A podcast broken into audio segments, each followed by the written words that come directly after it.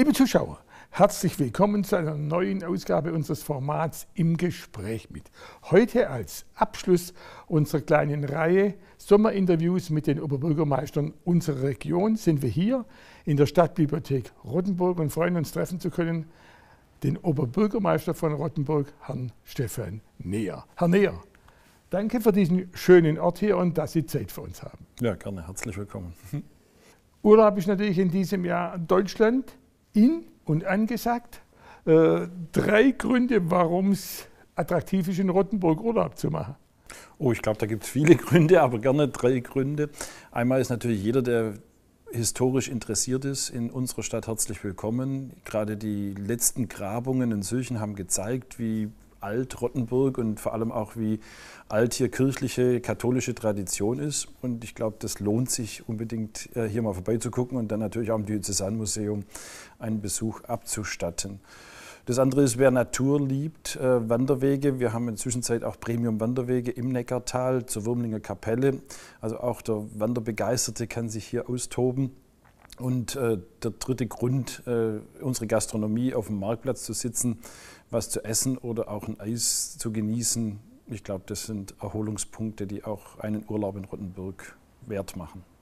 Klar, unser zentrales Thema heute, Corona. Persönlich gefragt, wie sind Sie persönlich durch diese Krisenzeit bis jetzt gekommen? Persönlich sehr gut und es ist auch so, dass unsere Stadt, glaube ich, ganz gut damit zurechtkam. Es ist in der Tat natürlich eine Herausforderung gewesen, die so keiner geplant und keiner jemals geübt hatte. Äh, es hieß im Rathaus auch zu gucken, wie werden Teams gebildet, wie werden Mitarbeiter eingeteilt, sodass, wenn ein Corona-Erkrankungsfall eintritt, nicht die gesamte Mannschaft wegbricht. Gerade, dass man im Ordnungsamt mit der IT, äh, dem schulischen Bereich, dem Kindergartenbereich auch handlungsfähig bleibt. Das war schon eine Herausforderung, aber ich glaube, alle haben an einem Strang gezogen, sowohl im Rathaus, waren bereit, in andere Bereiche zu arbeiten. Und man muss auch sagen, die Mithilfe der Eltern, der Familien und auch der Nachbarschaftshilfe, das war schon beeindruckend. Äh, und wir hatten immer mehr Angebote von Menschen, die helfen wollten, als tatsächlich Leute, die Hilfe in Anspruch nehmen mussten. Jetzt natürlich äh, der aktuelle Stand, wie ist der? Die Zahlen steigen ja bundesweit. Ist das in Rottenburg auch so? Ja, es ist ja auch im Kreis Tübingen so, dass jetzt wieder neue Fälle dazukommen. Wir hatten jetzt sehr lange, seit äh, Ende Juni, keinen äh, aktiven Fall mehr und jetzt diese Woche ist wieder ein äh, positiver Fall aufgetaucht. Jetzt hoffen wir, dass es tatsächlich bei Einzelfällen bleibt. Denn ich glaube, so eine Situation, nochmal alles zurückzufahren, Schule, Kindergarten, auch den Einzelhandel und die Gastronomie, das wäre äh, fatal und das würde viele dann natürlich wirklich äh, in existenzielle Probleme bringen. Äh, und ich glaube, auch der Staat kann nicht nochmal äh, in gleicher Hilfe äh, leisten, wie das jetzt in, diesen Milliardenbeträgen ja vonstatten geht. Denn vieles ist auf Schulden finanziert. Und so wie es im privaten Leben auch ist, irgendjemand muss es auch wieder zurückzahlen. Und das ist natürlich eine Belastung der nachfolgenden Generationen. Und ich glaube, wir haben in den letzten Jahren ja auch gezeigt, dass man so gut wie möglich ohne Schulden klarkommen sollte, denn das entlastet natürlich auch nächste Generationen und gibt Handlungsspielräume, äh, die wir heute genießen und die wir unseren Kindern und Enkelkindern ja hoffentlich auch erhalten wollen. Corona-Management heißt immer die Balance herstellen zwischen Gesundheit und Wirtschaft. Die Gewerbesteuer ist sicher hier auch natürlich geringer oder fällt geringer aus. Welche Konsequenzen hat es für Ihren Haushalt? Ja, es ist so, dass äh, wir ja jetzt für das Jahr 2020 sehr viele Hilfen auch vom Land äh, erstattet kriegen, sodass wir da gut über die Runden kommen. Aber klar wird es in den Folgejahren äh, schwächere Steuereinnahmen geben. Deswegen haben wir in Rottenburg äh, in der Stadtverwaltung reagiert. Es werden derzeit keine unbedingt notwendigen Stellen wiederbesetzt oder ausgeschrieben. Und wir haben auch 10 Prozent Haushaltssperre erlassen, sodass jedes Budget, jedes Amt gucken muss, wo sind 10 Prozent Einsparpotenzial auch für die Zukunft. Das Entscheidende ist ja weniger eine Investition, die einmal getätigt wird, äh, als die laufenden Kosten, die Jahr für Jahr anfallen. Und vielleicht ist dann auch das Positive dabei bei Corona, dass man sagt, man guckt mal wieder, wo sind denn auch Einsparpotenziale. Es gibt eine Besonderheit hier, habe ich gefunden, die Stadt Rottenburg setzt das Bürgergeld auch als Corona-Nothilfe für Vereine ein. Ist das angekommen? Hat sich das bewährt? Ja, die ersten Anträge sind jetzt eingegangen. Äh, wir haben ja seit etlichen Jahren 5 Euro pro Einwohner, das jeweils der Ortschaftsrat in seiner Kompetenz vergibt, das hier im Gemeinderat der Sozialausschuss vergibt. Und da haben wir gesagt, äh, es muss ja nicht immer nur sein, dass ein Rasenmäher angeschafft wird oder dass irgend sonst eine Vereinsaktivität damit bezuschusst wird. Wenn ein Verein jetzt durch fehlende Einnahmen, sei es durch Feste oder sonstige Veranstaltungen, äh, in Schieflage gerät, dann wäre es auch gut, wenn wir mit dem Bürgergeld helfen können. Und ich hoffe mal, dass Ortschaftsräte und auch der Gemeinderat dieses Instrument nutzen. Wir haben es mal auf zwei Jahre jetzt begrenzt. Also man kann in diesem Jahr und auch im nächsten Jahr noch Corona-Hilfsanträge darüber stellen. Es gibt natürlich die Sorge, dass immer mehr der Leichtsinn um sich greift, ja, insbesondere bei, bei jungen Menschen, also dass so Partyplätze entstehen, wie in Tübingen die spanische Treppe, Holzmarkt, Stiftskirche oder so.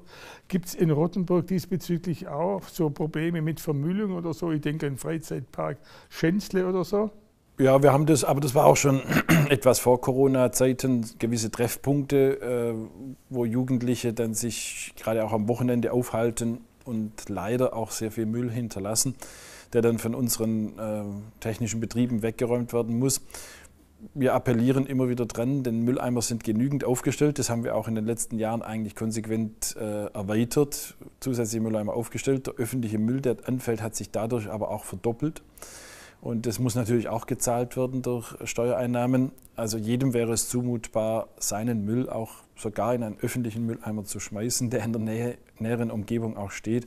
Da verstehe ich manchmal nicht, warum das äh, nicht geht. Klar, wenn es weite Wege wären, aber äh, das ist meistens nicht der Fall. Der dritte Bereich, der kommt ein bisschen kurz gelegentlich, ist der soziale Aspekt, weil Corona ist natürlich eigentlich äh, insbesondere für die Schwächeren eine deutlich größere Herausforderung. Äh, was man sieht, ist aber trotzdem vielleicht das Gefühl, ich weiß nicht, wie Sie es empfindet, wachsender Solidarität. Gibt es das auch?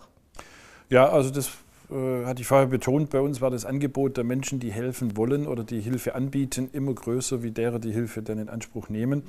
Wir hatten den Tafelladen, der ja aufgrund seiner Enge auch schließen musste, dann in der Zehnscheuer in größerem äh, Umfang dann wieder durchgeführt. Alles mit freiwilligen zusätzlichen Helfern, weil natürlich auch die Arbeitergruppe äh, im Weltladen oftmals eher zur älteren Bevölkerungsgruppe zählt.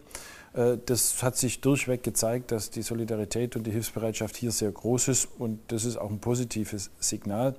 Was wir auch gemacht haben, ist, äh, dass es einen Hilfsfonds gibt, hat der Gemeinderat äh, beschlossen, wenn äh, Familien mit sozial prekärer Lage in Schwierigkeiten geraten durch Corona, können die auch auf relativ unbürokratischem Weg Hilfsantrag stellen, wo es noch zusätzlich städtische Unterstützung gibt.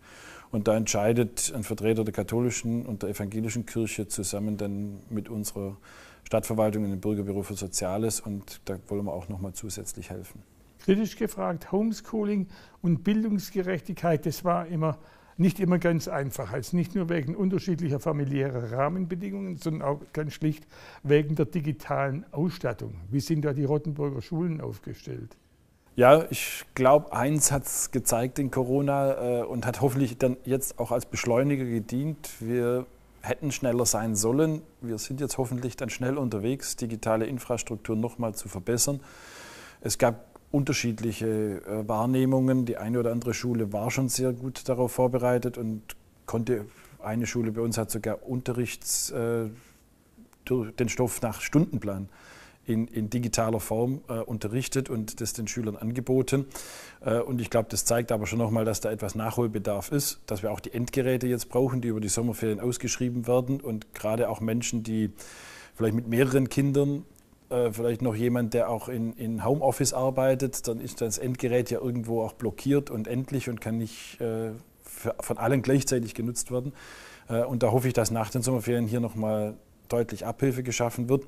Und wir hoffen auch, dass wir die Breitbandversorgung so stark ausbauen, dass die Menschen natürlich auch ihre Daten durch die Leitung bringen äh, und dann hoffentlich, wenn es einen zweiten Fall geben sollte, es noch besser gelingt als jetzt beim ersten Mal. Skisprechen sein ist natürlich eine heikle Situation, fast eine Zitterpartie. Wie wird das neue Schuljahr beginnen? Wahrscheinlich der angestrebte Regelbetrieb wird nicht möglich sein. Der Versuch wird unternommen, äh, dass natürlich alle wieder an die Schule kommen. Wir hatten es in den Grundschulen ja noch kurz vor den Sommerferien auch mal äh, durchexerziert. Es hat dort geklappt. Es gab jetzt auch keine Fälle zum Glück. Äh, es wird sich aber natürlich zeigen, wenn die großen Schulen, und das sind ja oft die weiterführenden Schulen, wo dann bis zu 1000 Schülern dann auch in einer Schule sind, äh, wie sich das dort dann abspielt äh, und ob das Maskentragen im Gebäude, im Pausenbereich, ob das dann tatsächlich so gelingt. Wir sehen und haben den Vorsprung, den jetzt andere Bundesländer haben durch die früher geendeten Sommerferien und sehen aber doch, dass dann der eine oder andere Fall auch mit Urlaubsrückkehrern dann auch an die Schule getragen wird und dazu führt, dass eine Schule auch zumindest mal wieder 14 Tage schließen muss. Also wir drücken die Daumen, dass wir da vielleicht ohne Schulschließung durchkommen. Kultur und vielfältig anspruchsvolle Veranstaltungen gehören zu Rottenburg. Was muss für den Rest des Jahres in äh, Corona bedingt verschoben werden, verändert werden? Was kann stattfinden? Ja, es ist ja schade und gerade bei diesem Sommer, den wir jetzt hatten, äh, auf unserem Marktplatz immer die Sommernachtsklassik, äh, die Konzerte, die mitten in der Stadt stattfinden, das waren schon auch Treffpunkte in der Urlaubszeit, Treffpunkte am Ende der Ferien oder zu Beginn der Ferien. Also das fällt äh, dieses Jahr ganz besonders. Es sind unsere großen Herbstfeste in Kiebingen, in Wendelsheim, in Bieringen, die alle schon abgesagt sind und ausfallen werden. Auch das natürlich immer tolle Treffpunkte im Herbst, die die Menschen zusammenbringen, die kulinarisch äh, die Leute begeistert haben und die auch die Vereinskassen gefüllt haben. Das wird alles verschoben werden. Im kleineren Rahmen ist wieder möglich. Der Kulturverein kann seine Veranstaltungen wieder durchführen, hat auch ein gutes Format gefunden, dass er manchmal ein Konzert dann zweimal anbietet, äh, zu, dann zeitversetzt immer zwei Stunden. Äh, das kann zumindest mal der, der Abo Karteninhaber, der kann bedient werden. Und so wird es natürlich auch in anderen Veranstaltungen sein, dass man mit deutlich geringerer Besucherzahl das eine oder andere dann wieder äh, stattfinden lassen kann. Was wohl nicht möglich ist, sind Weihnachtsmärkte. Unser Nikolausmarkt, der wird in entzerrter Form über eine größere Fläche der Stadt dann verteilt stattfinden. Aber da fehlt natürlich auch diese manchmal gesuchte Enge, die in so einem Weihnachtsmarkt halt auch dazugehört. Ja. Und das wird natürlich dieses Jahr nicht möglich sein zwei Themen außerhalb von Corona in gewisser Weise. Rottenburg hat sich im Januar 2019 mit einem einstimmigen Gemeinderatsbeschluss als sicherer Hafen erklärt und damit ein Zeichen für Aufnahme von Flüchtlingen gesetzt. Gibt es da äh, Zahlen, wie viele Menschen da bisher praktisch aufgenommen werden konnten? Ja, ist ja insgesamt eine sehr überschaubare Zahl, um die es da immer geht. Deswegen ich auch oftmals nicht verstehe, warum in Berlin vom Herrn Seehofer hier so geblockt wird und nicht zusätzliche Bootsflüchtlinge aufgenommen werden. Rottenburg selbst hat bisher zwei Bootsflüchtlinge erhalten. Äh, und das ist, glaube ich, immer eine Zahl, die machbar ist. Und ich bis heute es eigentlich beschämend finde, dass Europa sich da seiner Verantwortung nicht stellt. Äh, und so viele Menschen dann eigentlich auf dem riskanten Weg auch zu Tode kommen, Kinder, Familien, die hier äh, Leid erfahren.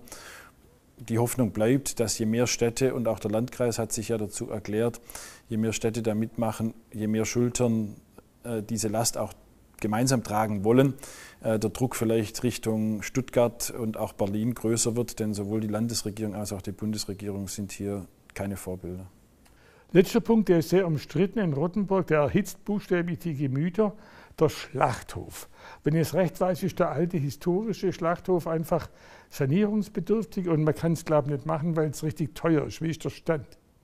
Ja, der historische Schlachthof, der 1904 gebaut wurde, 1904 auch wahrscheinlich am richtigen Standort, am Neckar, am Rande der Stadt. Die Stadt ist gewachsen und in der Zwischenzeit liegt natürlich dieser historische Schlachthof in, in mitten der Stadt. Deswegen ist es aus städteplanerischer Sicht äh, nicht mehr der richtige Standort, um dort einen Schlachtbetrieb äh, aufrechtzuerhalten.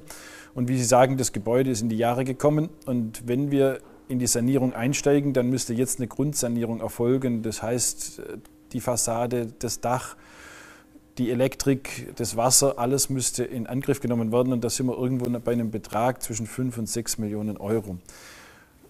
Zu Recht wird äh, dieser Tage natürlich auf Regionalität der Lebensmittelproduktion Wert gelegt, äh, insbesondere auch das Tierwohl stärker in den Vordergrund gestellt. Das haben wir auch zum Anlass genommen, dass wir gesagt haben, gut, wir stellen uns diese Aufgabe und sind gerade dabei, eine Konzeption zu entwickeln, wie kann ein Schlachthof auch unter Nachhaltigkeitsgesichtspunkten betrieben werden, von der Produktion oder von der Tiererzeugung und Aufzucht bis äh, sozusagen zum Tellergericht wollen wir eine lückenlose Kette, die aber auch Tierwohlgesichtspunkte äh, und eine faire Produktion der Lebensmittel gewährleistet äh, darstellen und sind auf der Suche nach einem Standort für einen neuen, kleinen, vielleicht in gleicher Größe wie der jetzige Schlachthof in Rottenburg äh, neu zu bauen. Das wird eine Herausforderung sein, nach den Ferien die Diskussion weiterzuführen. Aber ich glaube, wir haben jetzt durch diese Kompromisslösung oder durch diesen, diesen Konzeptionsvorschlag auch etlichen Zündstoff aus der Diskussion genommen, indem wir dann sagen, der Schlachthof wird nicht ersatzlos äh, weichen müssen, sondern es wird an einer anderen Stelle in neuem Umfeld dann weitergehen. Ja, wir haben persönlich begonnen, wir wollen auch persönlich enden. Ich weiß, dass Sie erfreulicherweise Ihren Urlaub noch vor sich haben. Deutschland ist in, wo geht es bei Ihnen hin? Ja, es äh, ist nicht nur Deutschland in, sondern natürlich schon die nähere Umgebung, aber es geht ins Kleinwalsertal. Wunderbar, dann wünsche ich Ihnen viel Spaß dabei und danke für das Gespräch. Gerne. Tschüss. Liebe Zuschauer, das war der Abschluss unserer Reihe Sommerinterviews mit den Oberbürgermeistern unserer Region. Natürlich weit darüber hinaus für das Coronavirus gefährlich bleiben. Deswegen wiederhole ich mich gerne abschließend.